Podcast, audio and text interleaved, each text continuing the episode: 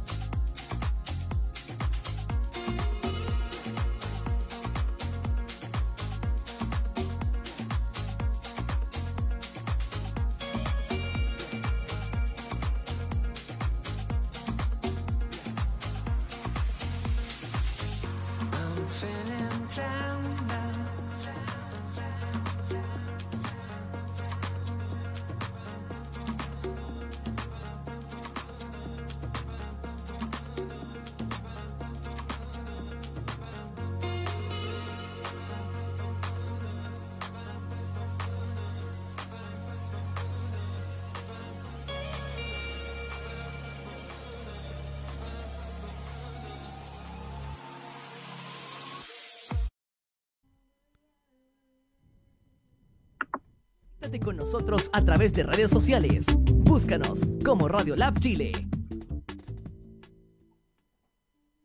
¡Hey tú, emprendedor! De todo para tus proyectos en www.radiolabchile.cl y sé parte de nuestra comunidad virtual. Radio Lab Chile, la revolución de los emprendedores.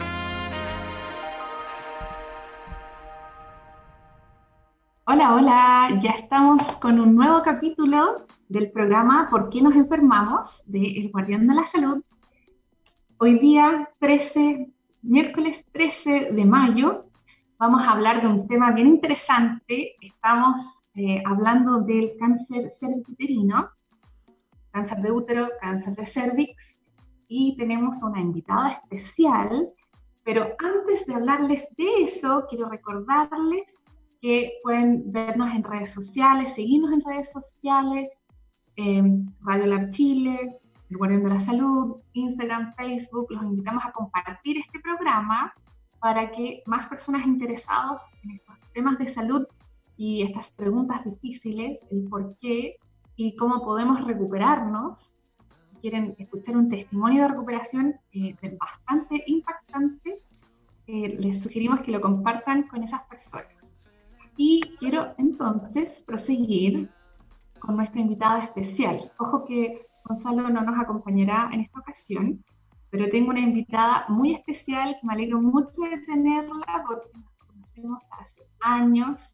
Eh, ella ha compartido tanto como amiga, amiga de la familia, alguien con quien hemos trabajado en el Guardián de la Salud hace mucho tiempo. Así que les presento a Paola Ramírez, que es nutriterapeuta ortomuscular, también escritora en El Guardián, eh, columnista de El Guardián de la Salud. Hola, Pau. Hola. por venir, gracias por venir, a pesar de que sé que es difícil hablar de estos temas a veces, una experiencia personal, pero te agradezco mucho que, que hayas, que hayas presentado y estés disponible para mí, que estoy sola hoy día. Así que quiero darte la bienvenida y eh, antes de que partamos, antes de que nos metamos en el gran tema de, tu testimonio, lo que has vivido, em, quiero eh, que hablemos un poquitito, un pequeño relleno, mientras esperamos que se vayan conectando todos los que sé que no se van a querer perder lo que vamos a hablar. Un poco hablar de, de la nueva medicina germánica, como cuando tener otra visión, porque en todos estos programas hemos hablado de lo que significa las cinco leyes biológicas, la nueva medicina germánica, pero para ti, eh, ¿qué, ¿qué, ha significado en tu vida o cómo llegaste a él? Como, ¿Qué es tu, lo que tú rescatas de la nueva medicina germánica? Bueno, eh, hola, buenas tardes. Eh, yo creo que la nueva medicina germánica hubo una Paola antes de, de Hammer y después de Hammer. Otra Paola. ¿Quién es Hammer? Ah, el doctor Hammer fue quien descubrió las cinco leyes biológicas y el precursor de la nueva medicina germánica, oncólogo alemán, ¿ya? Y la verdad es que eh, conocer la nueva medicina germánica eh, fue, eh, como te dijera, algo, algo enorme, porque es una forma en la que podemos entender las enfermedades desde un punto de vista biológico. ¿ya? ¿Por qué nuestro organismo funciona de tal manera? ¿Por qué mi organismo va a reaccionar de esta forma con este tratamiento? ¿Por qué va a reaccionar de otra con este otro? Em, el no asustarse, por ejemplo, ante cualquier problema de salud que se pueda tener.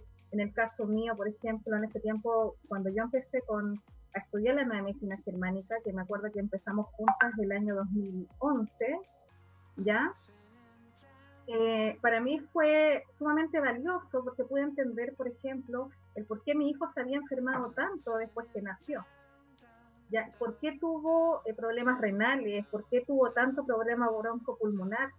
Porque Vicente, él tuvo problemas, eh, bueno, aparte de tener un virus incisional, él tuvo una bacteria renal, tuvo una bronconeumonía, tuvo bronquialitis, tos convulsiva, tuvo eh, los riñones muy inflamados, ya a medida que iba pasando el tiempo.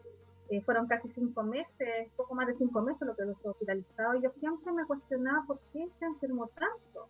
Y después de conocer a Hammer, pude em, desenmarañar todo ese, ese, ese tema con Andrés, porque a todo esto a mi esposo también yo empecé a a interiorizarlo del tema y a él le gusta mucho también el tema de Hammer. Y el terapeuta tiene harto conocimiento del tema también. Entonces, eh, fue maravilloso porque ahora, por ejemplo, cualquier cosa que nos pueda pasar a nosotros, eh, sabemos el por qué pudo haber pasado y al ya tener conciencia, eh, es como, ay, y después nos va a pasar tal cosa, en nuestro organismo va a pasar tal cosa después, entonces voy a preparar con esto, con esto otro. Lo mismo con los pacientes, es una manera, una herramienta súper potente para poder darle tranquilidad también a un paciente. ¿Ya? Y en el mm. fondo como prepararse para lo que eh, pueda venir después en su proceso de recuperación, porque las enfermedades en el fondo son procesos biológicos de recuperación. Nuestro organismo se programa para poder recuperarse. ¿Ya? Claro. y llevándolo a lo que tu, tu testimonio de ahora que vamos a compartir. En el fondo, eso fue súper valioso, que tú pudieras ya saber lo que se venía y a medida que te iban pasando cosas, eh, ya, ya tenías como la idea del por qué y no te asustabas tanto. La verdad es que eh, la nueva medicina germánica fue la piedra angular de, todo el tratamiento, de toda mi, recuperación fue esa, porque a mí muchas veces me decían, pero ¿por qué no te sacas el útero? Eh, sácatelo. Me lo hicieron muchas personas. Y, yo en el fondo tampoco eh, tenía las ganas, porque honestamente tampoco tenía las ganas de estar explicando persona por persona el por qué yo tenía tal tratamiento, el por qué no hacía lo que supuestamente el normal de la gente haría. Entonces, muchas veces preferí omitir y, simplemente decir estoy bien muchas veces para también evitar el enjuiciamiento social. ¿Ya? Porque a veces ese es un gran tema.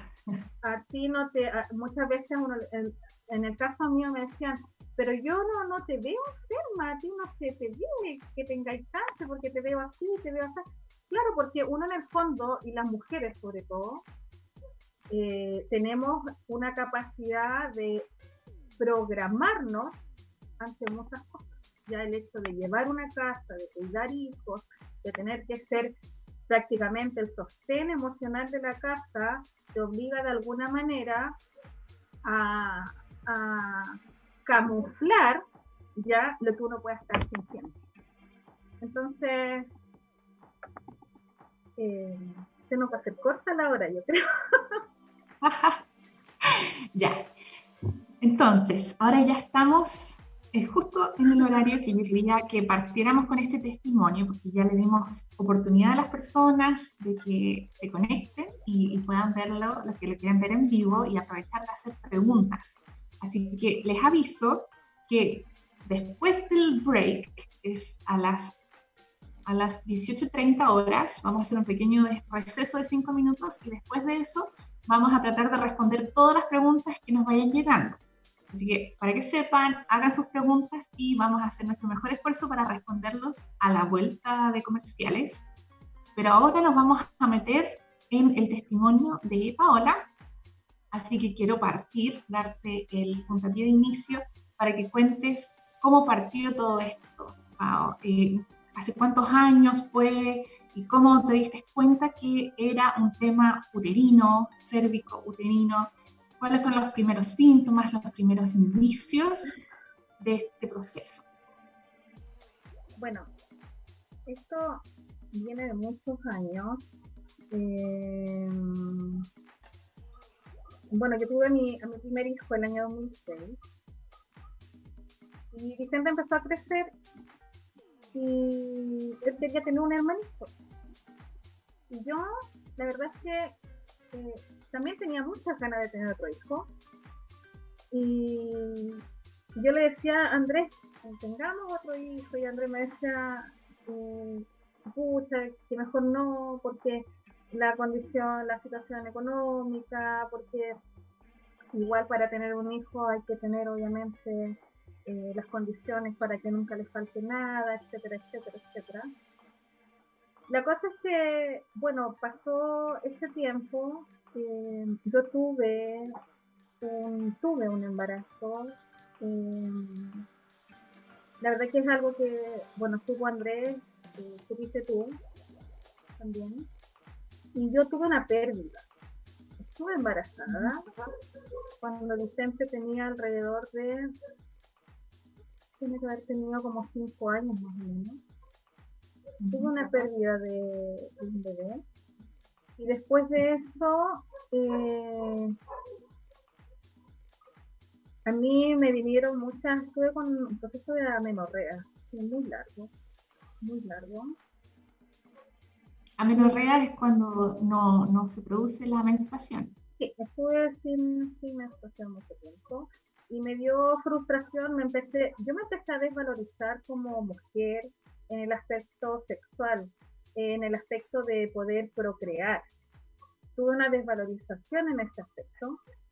Y qué pasó que, eh, bueno, después de eso eh, pasó el tiempo y yo dije ya, dije yo, no, no, no se pudo, nomás no se pudo y después tuve un diagnóstico de menopausia precoz. Ese eh, tuve un diagnóstico de menopausia precoz, que me lo dio el, bueno, ginecólogo. Y ahí yo me acuerdo que sufrí un buen rato por eso, tuve mucha, mucha pena. Porque dije, ya no, ya no vamos a poder tener nunca más otra bobita y ya. Yo me voy a enfocar eh, en mi hijo, en el Vicente. Entonces, el Vicente siempre ha sido como eh, mi motor, mi cable a tierra, bueno, la gente que me conoce sabe que él es mi león, es mi, mi, mi, el Vicente. Y, mm, ¿cómo se llama? Empecé a disfrutarlo mucho más de lo que lo disfrutaba. ¿Y qué pasó? Que llegó un momento en que yo empecé con, bueno, empecé también a, generar, eh, igual está otro tipo personas, pero empecé a, provocar, a producir eh, picazón en la zona genital, ¿ya? Y junto con eso, al poco tiempo después, empecé con eh, taquicardia. Empecé con taquicardia. Y, y, me acuerdo que eran terribles. La, tuve una, dos, como cuatro entonces, eh, después de eso, bueno, eh, teníamos las sospechas. Sangrados también, ¿no? Tuve sangrado, sangrados fuertes, hemorrágicos, pero muy fuertes, y yo empecé a botar mucho tejido en los sangrados.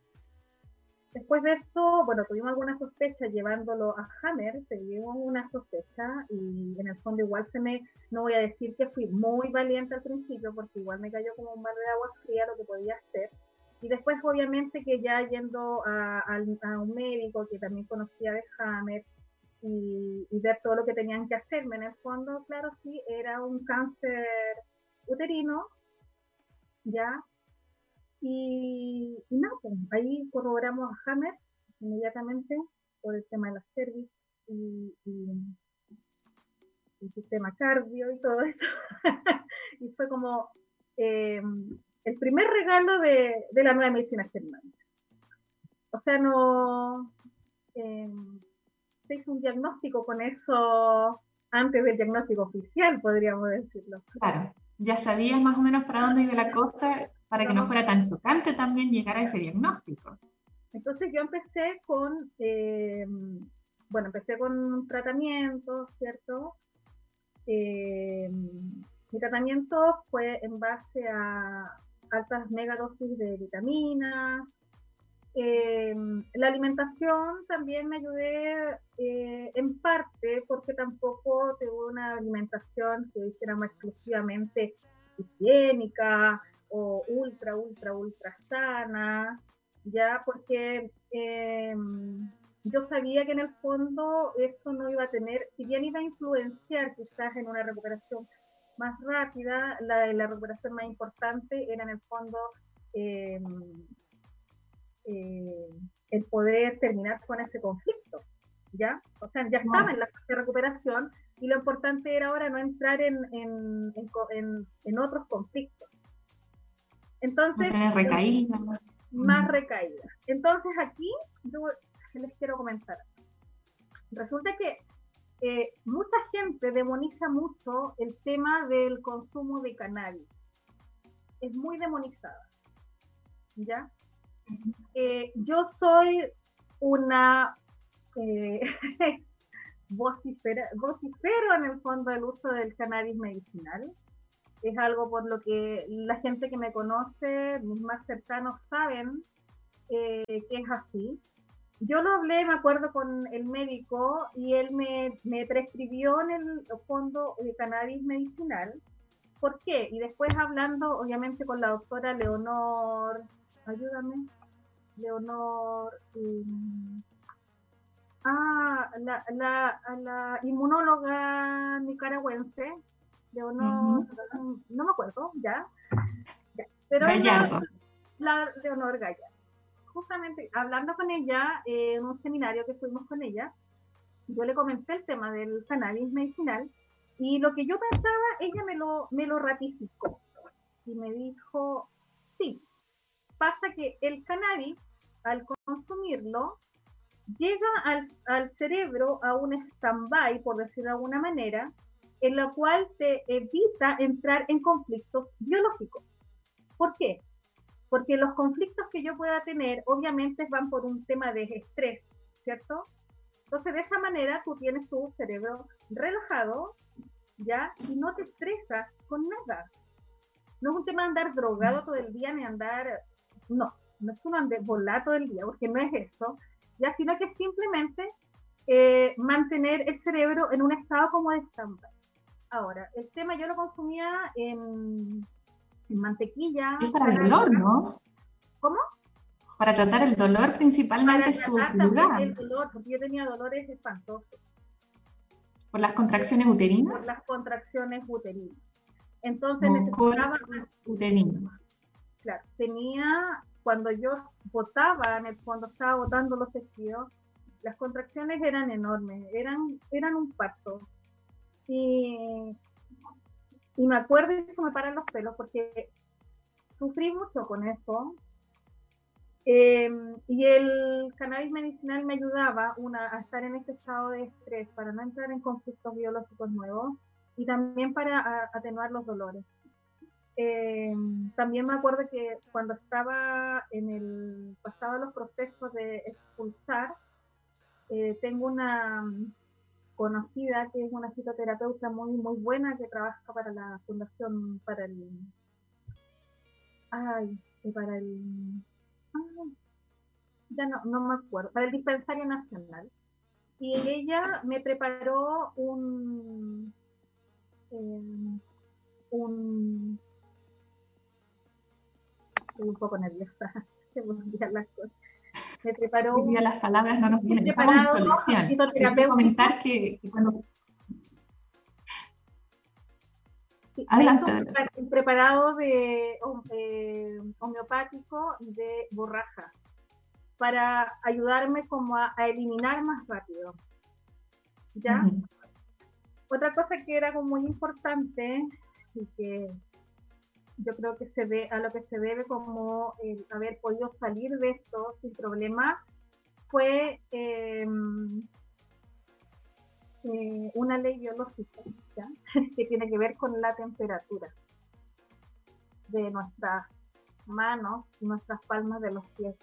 Cuando el ser humano... La segunda ley biológica. La segunda ley biológica. Cuando entramos en conflictos activos, ya esto estamos en un estado de simpaticotonía o fase fría también se llama.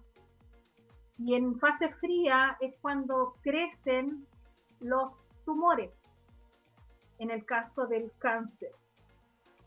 Y es por eso que es por eso es que hay que tratar de mantener la mente tranquila, porque en estado de estrés el cáncer crece. Por eso es importante. Estos tipos ciertos, tipos, de cáncer. pero hablando, estamos hablando del cáncer uterino. Crece. Por eso era tan importante el tema de estar tranquila y mantener, como decía yo, el cerebro de alguna manera en un estado de, de stand-by. Cosa de que no aumentaran esos tumores y no fuera un cuento sin fin, sino que en algún momento pudiera yo decir como ahora yo ya no tengo el cáncer de útero. Mm. ¿Ya? Y, eso, como te decía antes, mucha gente a mí me dijo, eh, opérate, opérate. Yo no, yo sabía por el proceso que estaba. Entonces lo importante siempre, por ejemplo, en el caso de la vitamina C, cuando se consume la vitamina C, la vitamina C es un simpático tónico, porque las vitaminas y los alimentos también son simpático tónicos o vagotónicos. Entonces, cuando uno está en fase activa de estrés, hay que consumir lo contrario, un vago tónico. Algo para relajar el sistema nervioso. Exactamente, un hace claro, para relajar. Entonces, ¿qué pasa? Que, em, por ejemplo, si yo estoy estresada, no puedo tomar algo que me estrese más. Por ejemplo, eh, vitamina C, un tratamiento con vitamina C, una quimioterapia de vitamina C, por ejemplo, si en estado, en estado frío y no se puede tomar, se puede morir la persona, no hubiera podido morir. Eso es muy importante siempre vigilar en el caso de los tratamientos, aunque sean obviamente naturales, ortomoleculares o el tratamiento que sea, siempre vigilar el estado en el que está la persona, si está en un estado de estrés o está en un estado de recuperación. Mm. sí, importantísimo eso. Entonces, eh, por ejemplo, un, estado de estrés podría ser cuando estabas con dolores muy fuertes y además tenías las palmas de tus manos frías. Eso es una forma de detectarlo. Si las palmas de las manos están frías, quiere decir que está activo eh, esa parte del sistema nervioso que se activa con el estrés y por lo tanto la forma de generar un alivio rápido es relajando, aplicando calor, sustancias relajantes. El cannabis es un buen relajante para esas crisis dolorosas. Mm. Y la borraja fue algo que usabas eh, más cuando ya estabas relajada, porque es más activante la borraja, ¿no? Sí, sí, porque las contracciones me venían antes de expulsar. Entonces, ¿qué pasa? Que Consumía borraja también cuando estaba con epicrisis. Las epicrisis son cuando llegas a un pico de algo y, vas a entrar, estás en, un... Estás en vagotonía, ¿ya? Y en esa misma vagotonía viene una crisis de recuperación, que se llama, dentro de la misma vagotonía, viene una epicrisis. Y ahí es cuando se entra... Una crisis de, dolor, dentro de la recuperación. Una crisis de dolor. Y ahí se llega de nuevo, se puede entrar de nuevo, obviamente, cuando estamos en epicrisis entramos de nuevo en una fase fría. Ya, lo importante de la epicrisis en el fondo es, em, son complicadas, son complicadas porque eh, yo muchas veces estuve acá con el suero colgando, me tuve que meditar más de una vez, eh, muchas veces, para poder... Pero siempre bajo la, la, guía de alguien que te pudiera sugerir. Sí, o sea, no, no me automedicaba. no, yo no me automedicaba. interrumpa el proceso. Justamente. Que tu proceso pueda seguir y sea algo que ayude a ese proceso. Por eso en el caso específico... ayudar a no cortar el proceso, sino que en el fondo era algo que en el fondo me permitía estar sin dolor en cierta medida, pero no cortar el proceso que yo estaba pasando en ese momento, en un mm. proceso de recuperación. No es fácil, es difícil, porque a veces la, las crisis eran muy fuertes y estuve mucho tiempo en cama, a veces estaba cinco días en cama y, y no es fácil. Por eso a mí cuando yo no entraba mucho en detalle en cuanto al, tema de mi tratamiento, porque las personas no iban a entender en el por qué yo tomaba ciertas decisiones y por qué ciertas no. Es complejo, es complejo de entender, eh, siendo también eh, el doctor Hammer tan cuestionado eh, mm. de hoy entonces es un poco complejo. Bueno, y después eh, pasé todo ese proceso hasta que me tocó tomarme mis exámenes para saber, mis exámenes de rutina, para saber cómo iba todo, ¿cierto? Y eh, yo había empezado con molestias el mes de septiembre del año antepasado, antepasado, antepasado ya en 2018, empecé con molestias y de verdad que yo eh, me asusté porque encontraba, decía yo, pero ¿por qué tengo tanta tan Decía yo, tengo tanto dolor en el útero y me siento tan hinchada y estoy más gorda y, me notaba extraña y la verdad es que me asusté. Yo dije, estaré en, fase fría de nuevo, me habrían aumentado los tumores y estaba muy preocupada. Y, la verdad es que para salir de dudas tenía que tomarme mis exámenes, porque tenía que tomarme mis exámenes rutinarios y no me los quería tomar. Me daba miedo tomarme los exámenes. La cosa es que cuando me están tomando los exámenes, llega un examen en particular que me tenían que hacer y me dicen, anda sola, sí. Eh, y, la, doctora me queda mirando y se mira con la otra chica. Me dice que tengo que decirle algo. Y me dice, que sabe, me dice, bueno, ya mm, eh, vimos lo que teníamos que, lo que teníamos que ver específico, pero hay algo más. Sí, le digo yo. Me dice, está embarazada. Y tenía yo 18 semanas de embarazo. 18 semanas. O sea, que no te habías dado cuenta en todo ese tiempo. Mm, no, porque no tenía, no tenía periodo. Claro, ya te habían detectado con una menopausia precoz. Claro, yo no tenía periodo y cuando tenía sangrados no eran periodo, eran, eran yo estaba botando, eh, estaba en todo mi proceso de eliminación tumoral, pues estaba en eso. Mm, claro, se notaba que no era menstruación, era muy distinto las características de ese sangrado. Sí, era, era muy distinto, el color, eh, el, aroma, eh, el volumen, era todo muy distinto. Pero cuando te detectaron ese embarazo, ¿también eh, te dijeron en qué estaba todo este tema de, tus tumores? Sí, no tenía nada. Ya no tenía nada. Se solucionó completamente y hasta se resolvió el conflicto biológico. O sea, lo que había quedado en primer lugar. O sea que se cumplió totalmente el propósito biológico de desarrollar un cáncer en primer lugar. Se cumplió todo el proceso de, del proceso de, jameriano se cumplió completo.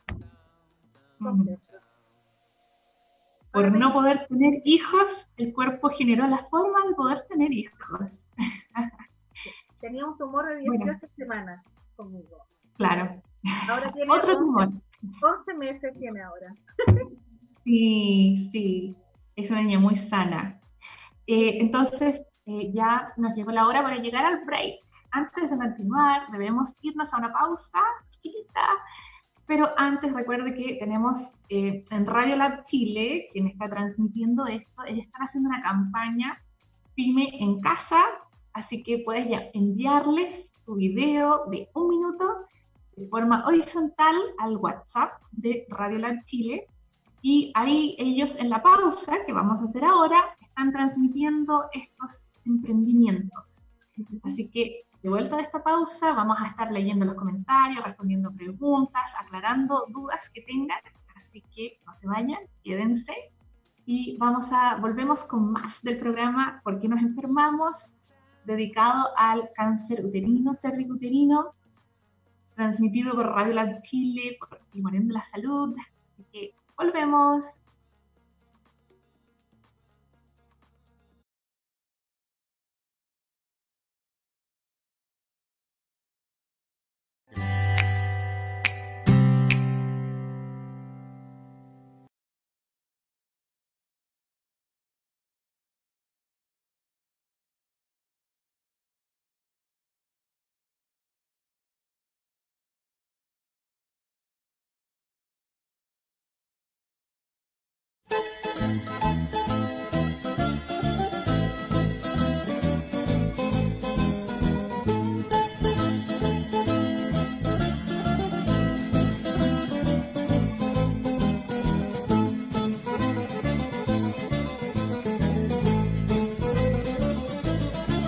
Don I am honored and grateful that you have invited me to your daughter.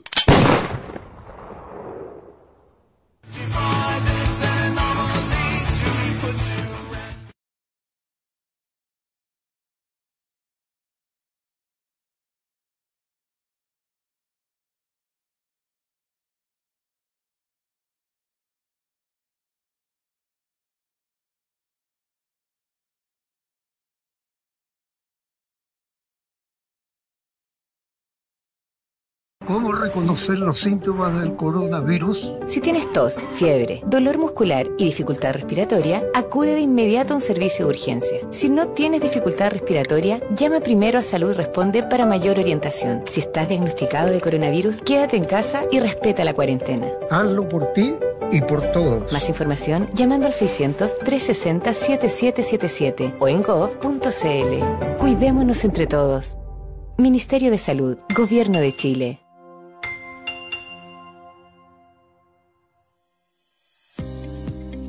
Plan de Acción Coronavirus. ¿Qué hacer para prevenir el coronavirus? Lávese frecuentemente las manos con agua y jabón o utilice gel de alcohol. Al toser o estornudar, cubra boca y nariz con pañuelos desechables y elimínelos. Evite tocar o acercarse a personas con infecciones respiratorias. Infórmese en minsal.cl o llamando a Salud Responde al 600-360-7777.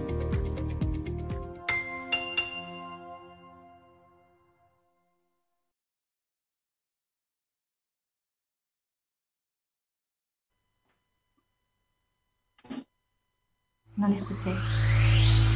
Cultura efectiva, cultura emprendedora, cultura colaborativa. Somos la opción a tu emprendimiento. Radio Lab Chile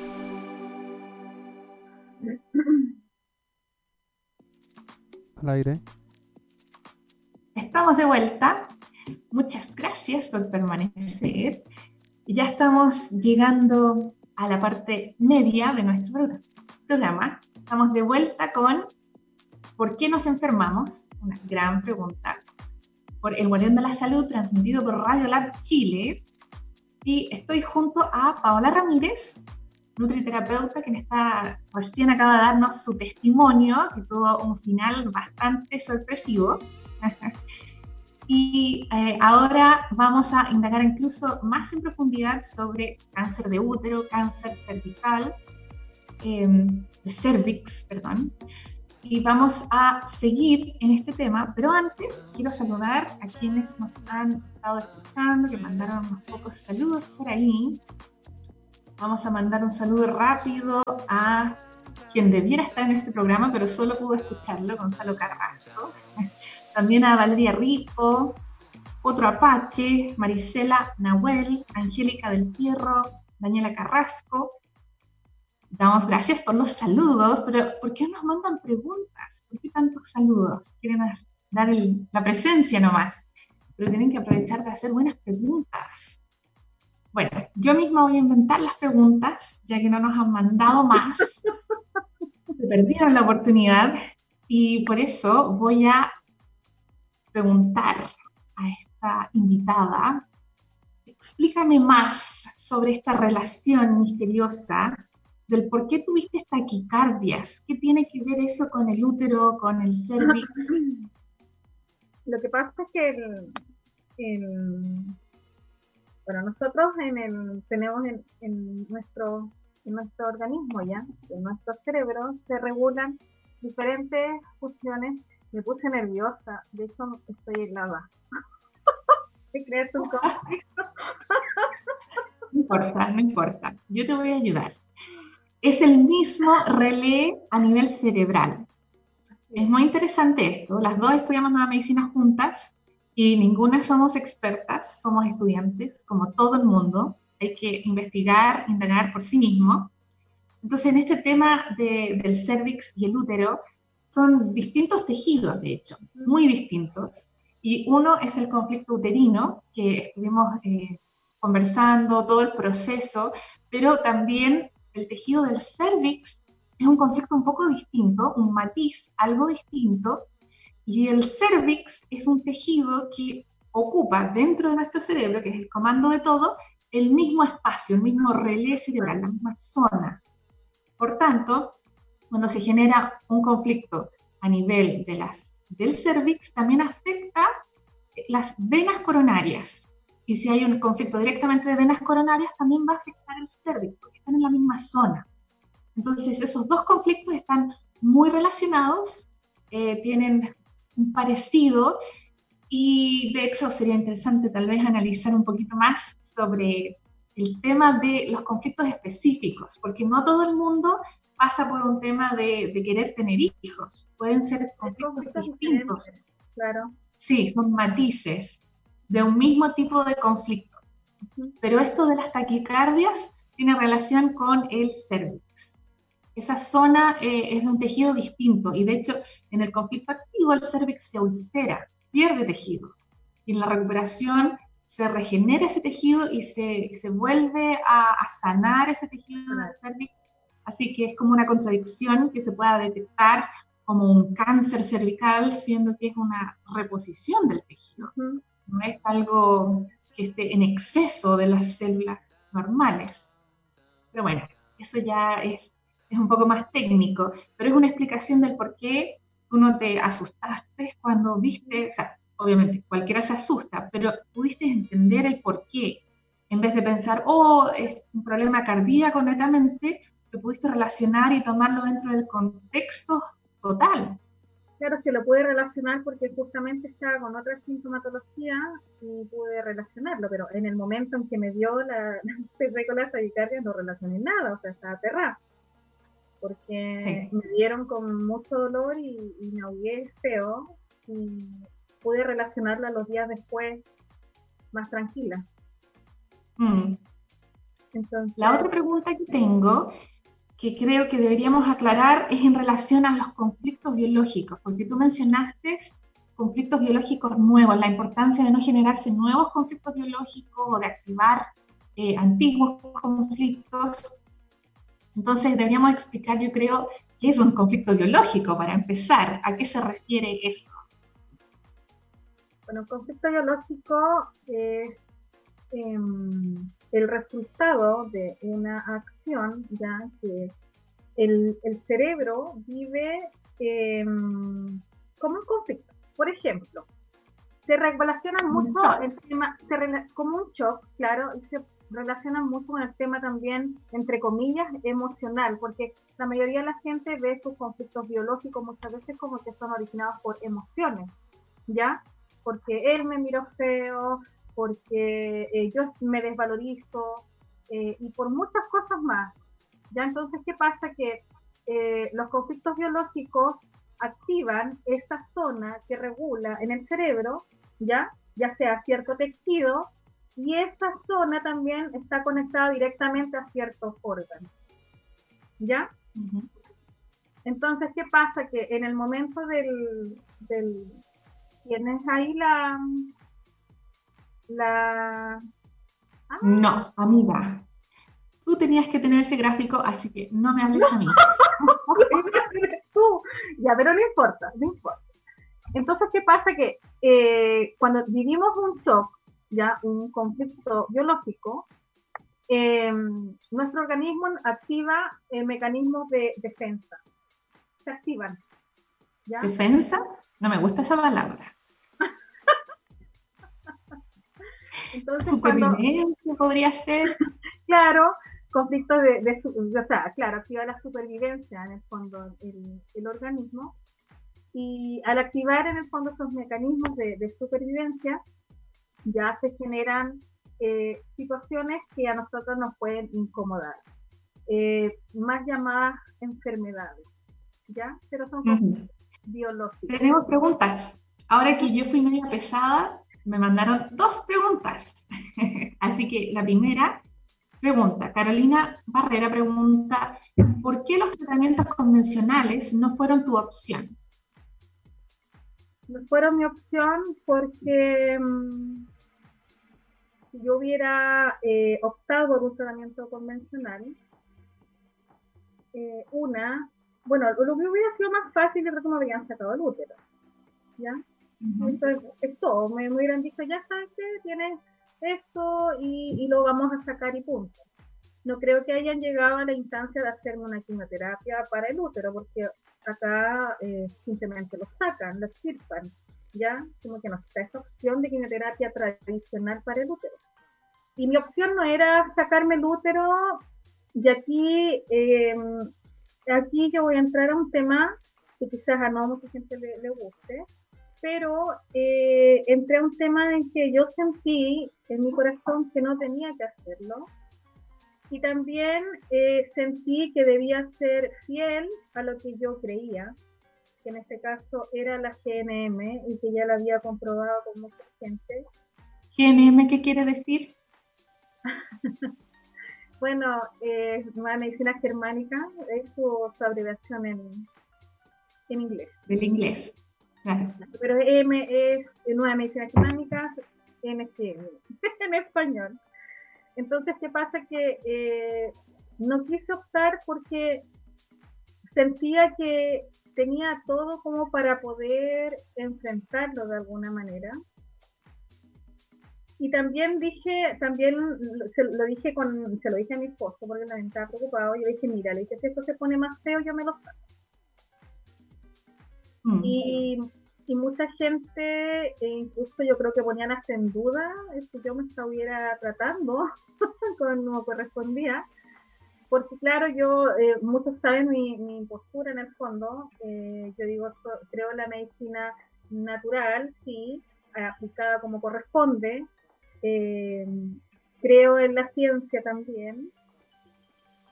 no, no soy porque había gente que pensaba que yo me estaba curando con puras hierbas, que, era, que era toda una curación así sumamente arcaica y sin mucho conocimiento del tema. Entonces no, no fue mi opción eh, hacerme el tratamiento convencional. Sí busqué médicos que eran médicos, pero tenían conocimiento de lo que yo necesitaba o lo que yo andaba buscando. Ya me tomaban exámenes, yo tuve tratamientos igual que otra persona, pero otro tipo de tratamientos que eran igual de, de o sea, quizás em, igual de efectivos sabiéndolos aplicar. Porque ahí entramos de nuevo al tema de, del calor y el frío, de cómo tenía que regular yo mi, tenía que ser sumamente consciente de mi tratamiento. Y eh, quizás fue muy aventurado, tengo amigos que me dijeron que te aventuraste mucho, pues, sobre todo cuando estaba con la crisis, pero no, no me arrepiento porque gracias a eso pude tener a mi hija. Eh, mi hija estaba destinada a estar conmigo y ese útero estaba destinado también a sanarse. Yo creo que por eso también conocí la medicina germánica, por eso se me preparó tantos años con esto. Y, bueno, yo soy una mujer que, cree en, Dios, creo que hay una entidad superior que está con nosotros y que mm, si nosotros a Él eh, le oramos, Él también nos, acompaña y nos ayuda. Yo cada vez que oraba, eh, eh, cada vez que oraba yo sentía en mi corazón que, era difícil lo que estaba haciendo, pero sentía en el fondo que, estaba bien. Y, la, la que coronó todo eso fue Noelia, que es el nombre de mi hija, tiene 11 meses, es una bebé muy hermosa, es un ángel, ella eh, me mira y me sonríe y, me hace no arrepentirme de, nada en el fondo. Mm. Ah, me toca la fibra. y, y, nada, pues por eso no, no, no, soy amiga de la... Yo siempre he visto... gracias a que trabajas con el Guardián de la Salud, tú ya sabías que las otras alternativas de tratamiento que te podrían haber ofrecido, de hacerte radiación o quimioterapia, aparte, de cirugía. La quimioterapia, además, no tampoco, aunque me hubieran hecho, por ejemplo, quimioterapia, tampoco es selectiva. O sea, la quimioterapia, todos sabemos que en el fondo te mata todo, te mata las células buenas, las células malas, no hay una selección. En cambio, por ejemplo, una quimioterapia biológica, en el caso de la quimioterapia eh, endovenosa de vitamina C, ¿ya? Porque también es una quimioterapia. Eh, la vitamina C es selectiva, es selectiva, mm. entonces crea el apóstosis natural de las células cancerosas, o sea, que funciona completamente diferente y además va nutriendo mi organismo eh, para yo eh, sentirme mejor de lo que podría estar obviamente con, con otro tipo de quimioterapia. Ya, lo mismo mm. que las cámaras de, de, ozono también son súper buenas, también me hice cámaras de ozono y, también o sea, limpian, oxigenan el sistema, porque hay que recordar que en el fondo las células cancerosas viven en, un estado de, de, toxicidad, o sea, y mueren con el oxígeno. Entonces, es como... Ojo que eso no tiene mucha lógica biológica, eh, porque eso ya es otra teoría. Sí, bueno, Dentro de otra cosa. Claro. Dentro de la medicina germánica eh, no, se, no se toma esa teoría eh, de que las células del cáncer sean tóxicas o que no pueden sobrevivir en ciertos ambientes, porque simplemente tienen una función biológica. Ahora, hay muchas terapias que, no tienen este paradigma totalmente distinto. Es una cirugía microbiana, sí, sí eso lo, lo entiendo, no, no se puede entrar en el, en el tema de la, de la metástasis. Pero estamos hablando en el fondo de que el oxígeno de alguna manera también ayuda a que el, sistema celular se mantenga vivo, se mantenga despierto, eh, le, da le da una inyección de vida al sistema, igual que la vitamina C. Es eso. ¿Por qué? Porque lo mm. sube al estar vagotónico el sistema, es una inyección que se da de, de vida en el fondo si se ve vida celular. Es como que yo despierto las células, ¿me entiendes? Entonces... y por eso estábamos eh, con toda la intención de tener la imagen para ustedes, de volver a mostrarlo. Lo hemos mostrado en todos los eh, programas, de hecho, de mostrarles eh, qué pasa con las fases. Porque es tan importante cuando hay fase activa, frío, estrés, tensión, de no aplicar estos activantes como la vitamina C o terapias con oxígeno, porque sería ir contra los procesos eh, que se están llevando a cabo. Si tú activas aún más un sistema ya activo, vas a generar un mayor estrés y empeorar el cuadro. Mientras que si estamos en la fase de recuperación, cuando ya se solucionó el conflicto, ahí conviene implementar todas estas cosas que sean naturales, que no intoxiquen al organismo, sino que lo ayuden en el proceso de recuperación y alivien la inflamación, los dolores.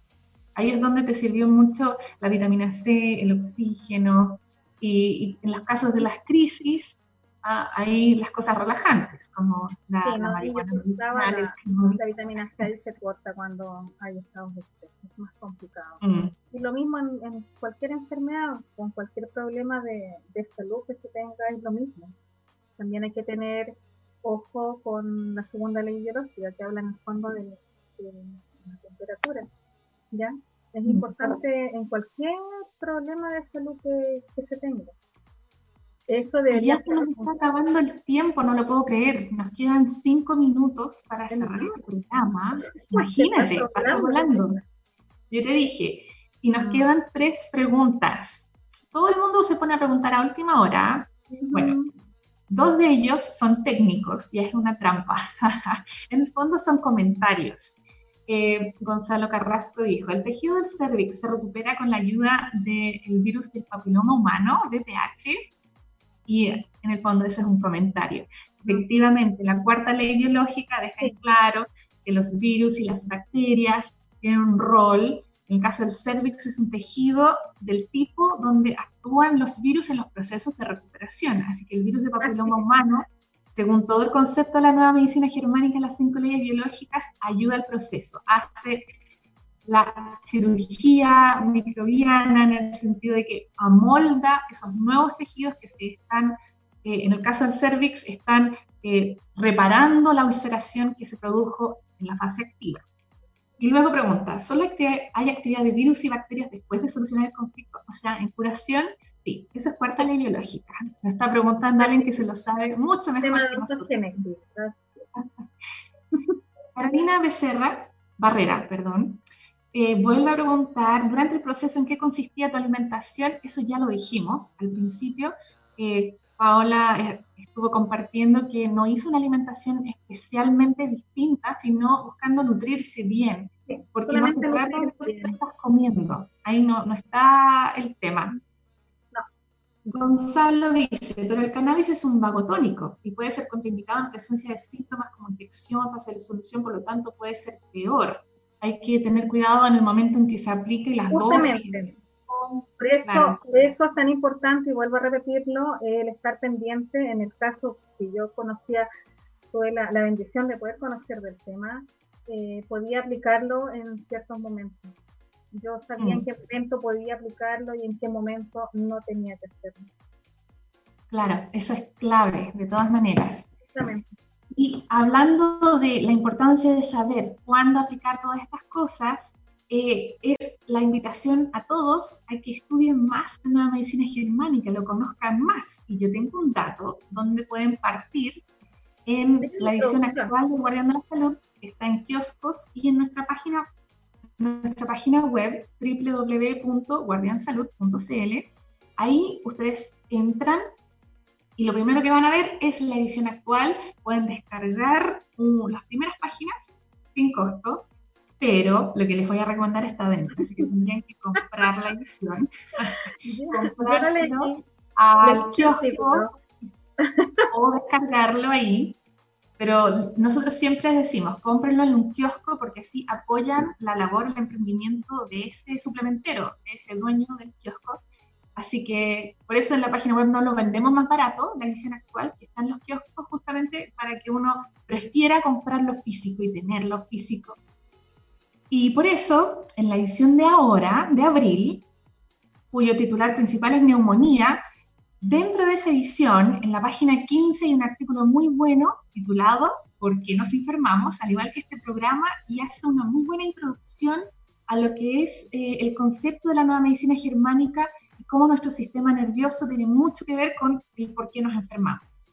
Es una introducción, pero va despertando en ti esas ganas de aprender más, de estudiar. Y hay un documental muy bueno en nuestro canal de YouTube eh, que se llama Cinco leyes biológicas. Si pones cinco leyes biológicas, eh, lo vas a encontrar igual directamente. Ese documental de cuatro horas también es muy buena explicación para partir. Además, ¿perdón? Lo pueden ir viendo por partes para irlo digiriendo a poco. Ah, y en el fondo lo mejor es verlo varias veces para que te quede grabado, porque es mucha información, es dar vuelta a todo. Medicina patas arriba, totalmente.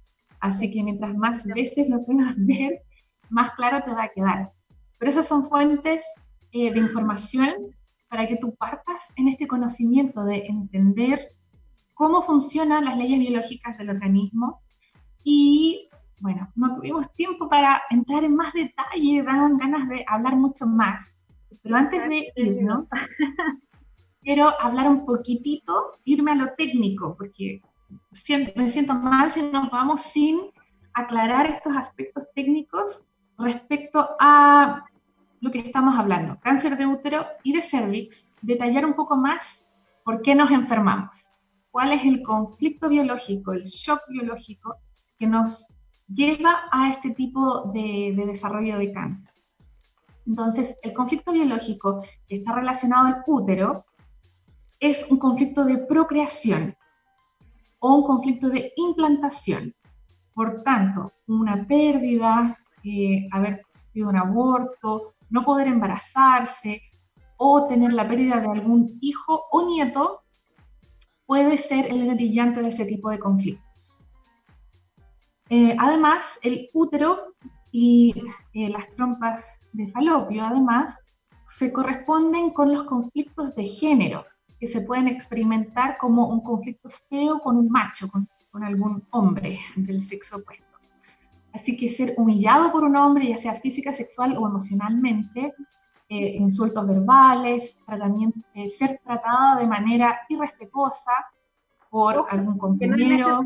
No, necesariamente es cualquier hombre, no necesariamente la pareja. claro, puede ser un compañero, un pariente, un amigo, o sea, cualquier persona del sexo opuesto. Exacto, Exacto. Puede incluso ser un amigo, eh, que sea un colega del trabajo que tenga un comportamiento ofensivo, eh, ser eh, molestado o perseguido por una expareja, eh, un divorcio que sea feo, que sea traumatizante, alguna autoridad eh, que sea hombre, algún supervisor, un médico, un juez, un policía, etcétera, todos son escenarios posibles de generar ese tipo de conflicto. Incluso un examen ginecológico que sea traumatizante para la mujer puede provocar un conflicto a nivel de útero, o sea, que va a generar eh, proliferación celular que puede llegar a ser detectado como cáncer, pero todo depende en cuánto logra crecer, qué tan fuerte y prolongado es ese conflicto, porque si no crece más allá de cierta medida, en la medicina se va a catalogar como benigno, pero si crece un poco más y llega a esa otra medida, ya lo nombran como maligno, o sea, cáncer. Y para hablar del otro tipo de, de conflicto, que es otro tejido cuando hablamos del cervix, tiene un matiz un poco distinto. Así que les voy a leer la diferencia en este conflicto biológico de la mucosa del cervix. Es un conflicto sexual o de apareamiento, lo que significa en términos biológicos que está en juego la reproducción. También puede, puede estar relacionado a un conflicto de pérdida de territorio si la persona ha tenido algún cambio de lateralidad o de hormonas. Ese ya es más complicado pero nos vamos a abocar a desmenuzar un poco más ese conflicto eh, sexual o de apareamiento, que es lo más común, que lo gatille. Um, mm, mm, mm. ah, bueno, aquí hay que mencionar que se corresponde con las venas coronarias y para detallarlo. Un conflicto sexual se refiere a cualquier eh, estrés, o sea, un shock que involucre la sexualidad esto incluye eh, sexo doloroso, ya sea la primera vez que está, eh, usualmente cuando se pierde la virginidad, un abuso sexual, algún hostigamiento sexual, prácticas sexuales no deseadas, eh, el rechazo sexual, sentirse no deseada sexualmente, una falta de actividad sexual debido a una separación o pérdida inesperada del compañero, de su pareja. La pornografía ofensiva, descubrir que eh, alguna pareja o esposo está durmiendo con otra persona, está teniendo un affair, eh, o interrupciones durante el, coito, también pueden gatillar este tipo de, de conflicto. Y bueno, es muy común que niñas cada vez más jóvenes se vean afectadas con estos, estos conflictos a nivel de la mucosa cervical debido a las iniciaciones sexuales cada vez más, más jóvenes. Y como comentario extra, para cubrir todas las posibilidades, el hecho de ligarse las, las trompas de falopio o el uso de un dispositivo intrauterino o tomar anticonceptivos también pueden como algo para prevenir el embarazo, también podría eh, generar este conflicto sexual en un nivel más sutil psicobiológico. Son casos excepcionales, pero hay que nombrarlos para que no piensen que todos lo vivimos de la misma forma. Depende mucho de los matices de cada uno. Y con eso estamos llegando al final de este programa. Hemos tenido una muy grata conversación. Gracias por acompañarme, Paola. Ay, de Recuerden todos que pueden volver a ver este programa en el fanpage de Radio Lab Chile, el fanpage de El Guardián de la Salud por Facebook, también en el canal de YouTube de Radio Lab o el de El Guardián de la Salud, lo vamos a subir mañana ahí. Eh, se puede escuchar en Spotify o formato podcast. Así que los despedimos. Muchas gracias por la paciencia y nos vemos otro día miércoles. Chao, chao.